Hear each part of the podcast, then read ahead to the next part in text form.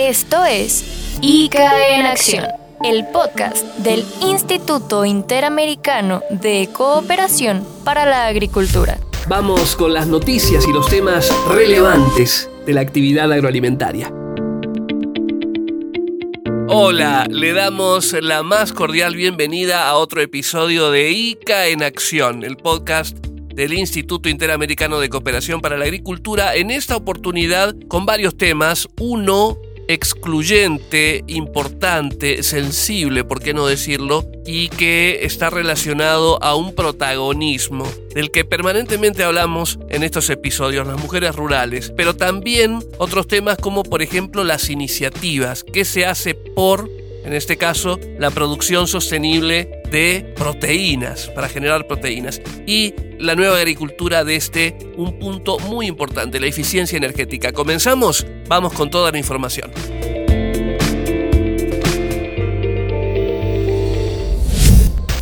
Protagonistas.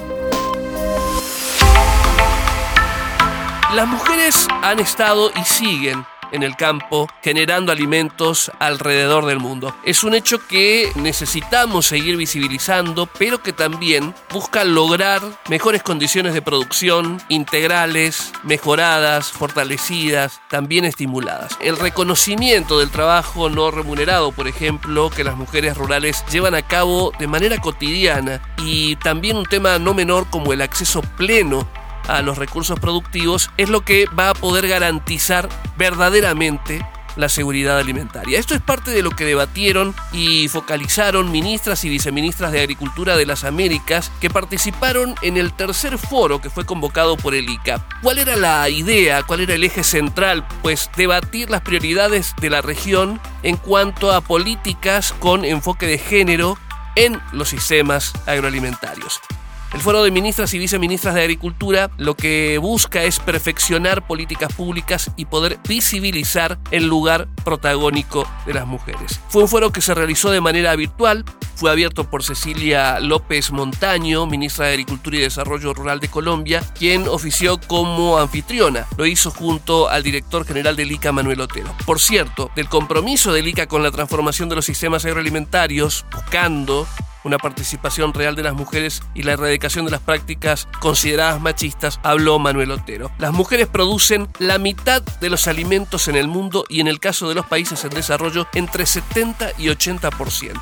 A pesar de eso, poseen solamente el 15% de la tierra y reciben apenas el 10% de los ingresos. Eso es lo que comentaba Manuel Otero. Hubo muchas opiniones, muchos datos destacados. Por ejemplo, Laura Suazo, que recordamos además de encabezar la Secretaría del Área de Agricultura en Honduras, preside el Comité Ejecutivo del ICA, una de las instancias de gobierno del instituto, y habló de un capítulo muy importante, el acceso a la educación para las mujeres que trabajan en la actividad rural. Escuchamos. Parece que a pesar de que este tema de la, de la participación de las mujeres y de la educación de las mujeres en agricultura se viene dando casi a comienzos de los 80.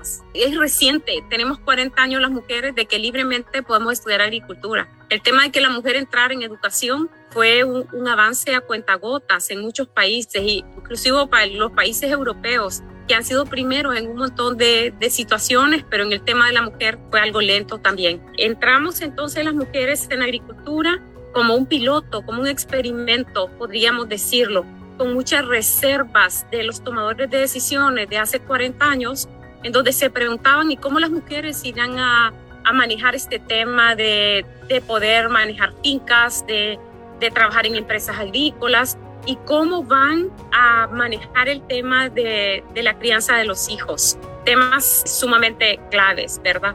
Yo creo que visto desde, desde el sistema agroalimentario, las mujeres nos hemos preparado, hemos manejado el tema familiar, hemos manejado las, especializaciones y todo esto, pero aún así las mujeres no, no tenemos en general grandes oportunidades de ocupar puestos de, de alto nivel.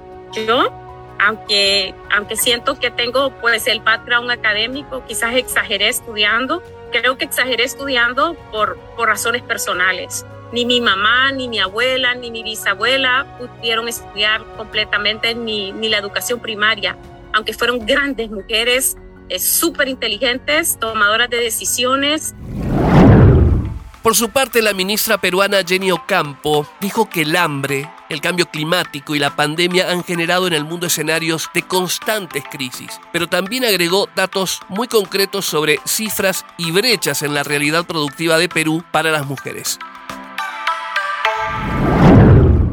Respecto a la conducción de tierras para la agricultura, del total de hectáreas que se trabajan en la agricultura peruana, solo el 30% son conducidas directamente por mujeres. Del total de parcelas más grandes, es decir, entre 20 y 50 hectáreas, únicamente el 18% está bajo la conducción de una mujer.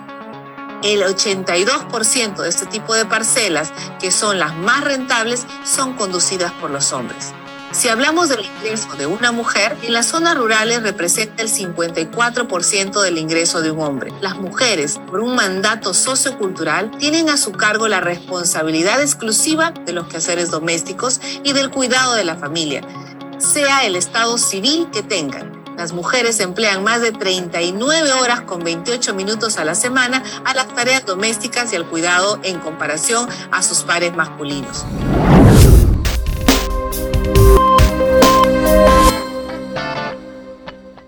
En la oportunidad también se presentó el curso de formación Mujeres Rurales que el ICA diseñó y va a poner en marcha pronto, en enero de 2023, vamos a estar hablando seguramente de eso, para dar una respuesta, una respuesta concreta al pedido realizado por ministras y viceministras durante el segundo foro. Se trata de una herramienta pensada para dotar a las mujeres rurales de instrumentos prácticos para fortalecer su liderazgo y contribuir así al mejoramiento de sus capacidades como emprendedoras en el ámbito rural.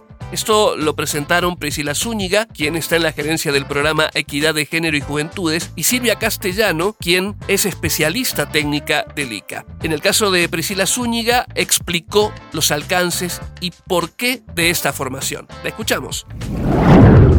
Creo que el temor que tenemos a nivel mundial de la escasez de alimentos es una gran oportunidad para que nuestros temas estén puestos en primer orden y poder trabajar de manera conjunta esas posibilidades de desarrollo territorial con participación directa de mujeres y jóvenes en función de relevo generacional, que es otro tema que tenemos que transversar en función de lo que es la seguridad alimentaria a nivel mundial. Nuestros campos está desapareciendo la juventud está desapareciendo las posibilidades de relevo y es en el campo donde se produce a nivel agropecuario. ¿Cuáles son los objetivos de este curso Formación Mujeres Rurales? Precisamente Priscila Zúñiga, desde la gerencia del programa Equidad de Género y Juventudes, lo comenta de esta forma desde el ICA este, hemos trabajado fuertemente en los últimos cinco años para posicionar esta temática en las eh, más altas instancias de procesos de toma de decisión.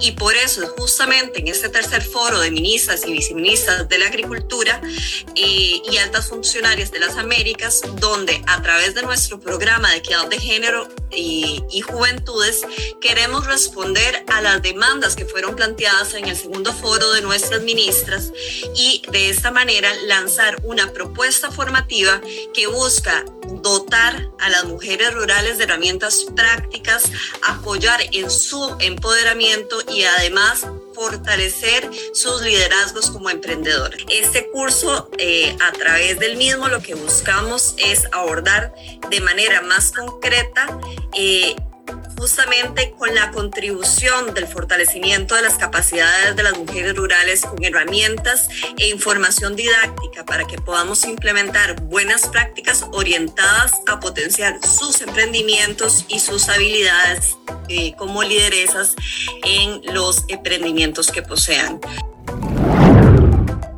Importante, clave y siempre significativo el encuentro de las ministras y viceministras que a lo largo de 2022 han realizado una labor verdaderamente magnífica. Seguimos.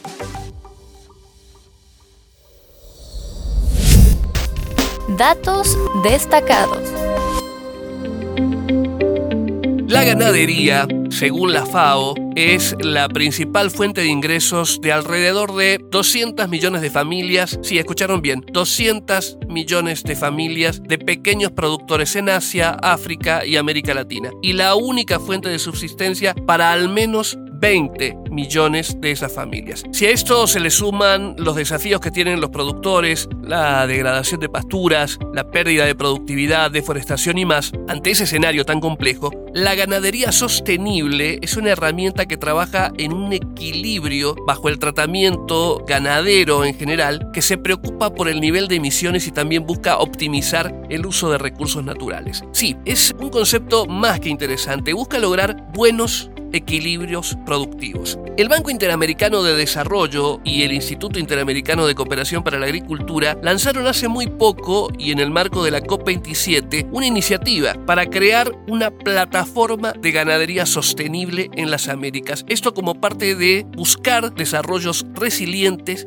e inclusivos en la región. La plataforma va a tener como objetivo construir una visión compartida de ganadería sostenible en el continente, impulsar y generar también líneas de acción que acompañen la transición de los sistemas productivos ganaderos actuales hacia sistemas con mayores niveles de sostenibilidad económica, social y ambiental. La creación de esta plataforma de ganadería sostenible va a comenzar con países del Cono Sur, Argentina, Brasil, Uruguay, Paraguay y Chile, porque esa región representa el 38.5% de las exportaciones mundiales de carne de vacuno. Toda esta iniciativa, los detalles de este programa fueron a conocer por el subdirector general del ICA, Lloyd Day, y el jefe de división de Cambio Climático y Desarrollo Sustentable del Banco Interamericano de Desarrollo, Graham Watkins. Esta plataforma va a ser un instrumento clave para poder observar la naturaleza de los sistemas productivos ganaderos en el continente americano. Buena noticia, buena iniciativa, la seguiremos a nivel informativo. Información relevante. Con esta noticia cerramos el episodio de ICA en acción. La Agencia Española de Cooperación Internacional para el Desarrollo y el ICA lanzaron, atención con esto, una iniciativa para impulsar la utilización de energías renovables y la eficiencia energética en zonas rurales de Bolivia, Colombia, Costa Rica y Guatemala. Es un proyecto denominado Desarrollo de Capacidades en el Uso de Energías Renovables y Eficiencia Energética en Comunidades Rurales va a iniciar en el primer trimestre de 2023.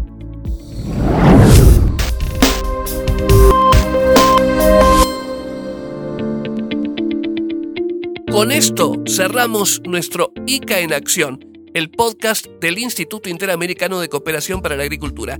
Mi nombre es Hugo Castellano, como siempre les digo, gracias por escuchar y gracias por compartir. Los esperamos en el próximo episodio.